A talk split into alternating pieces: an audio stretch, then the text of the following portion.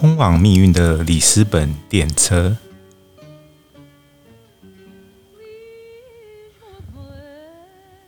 阿法玛位于里斯本小山丘的旧城区，有一些呢演唱法朵音乐的餐厅跟小酒馆。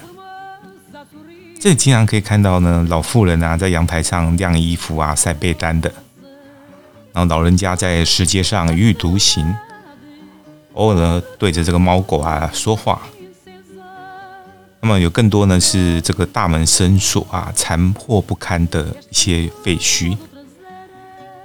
这个墙面就变成了涂鸦者最好的画布。讲到这个法朵，那么呢，这种葡萄牙的音乐呢，它是起源于十六世纪的大航海时代。它原文的意思是葡萄牙文的命运。不管是歌词啊，或者曲调呢，其实它都充满着这种浓烈的忧伤跟悲戚。所以啊，它也被称为这个葡萄牙怨曲。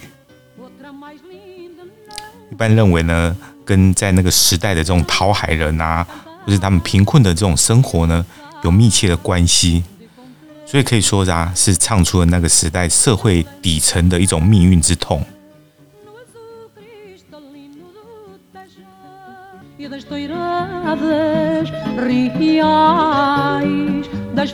我经常想起呢，那天呢，在里斯本的清晨。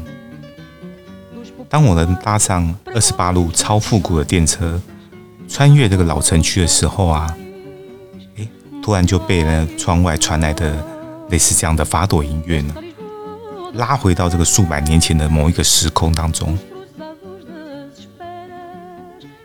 整座里斯本啊还在沉睡，只有法朵音乐飘啊飘啊，是唯一醒着的游魂。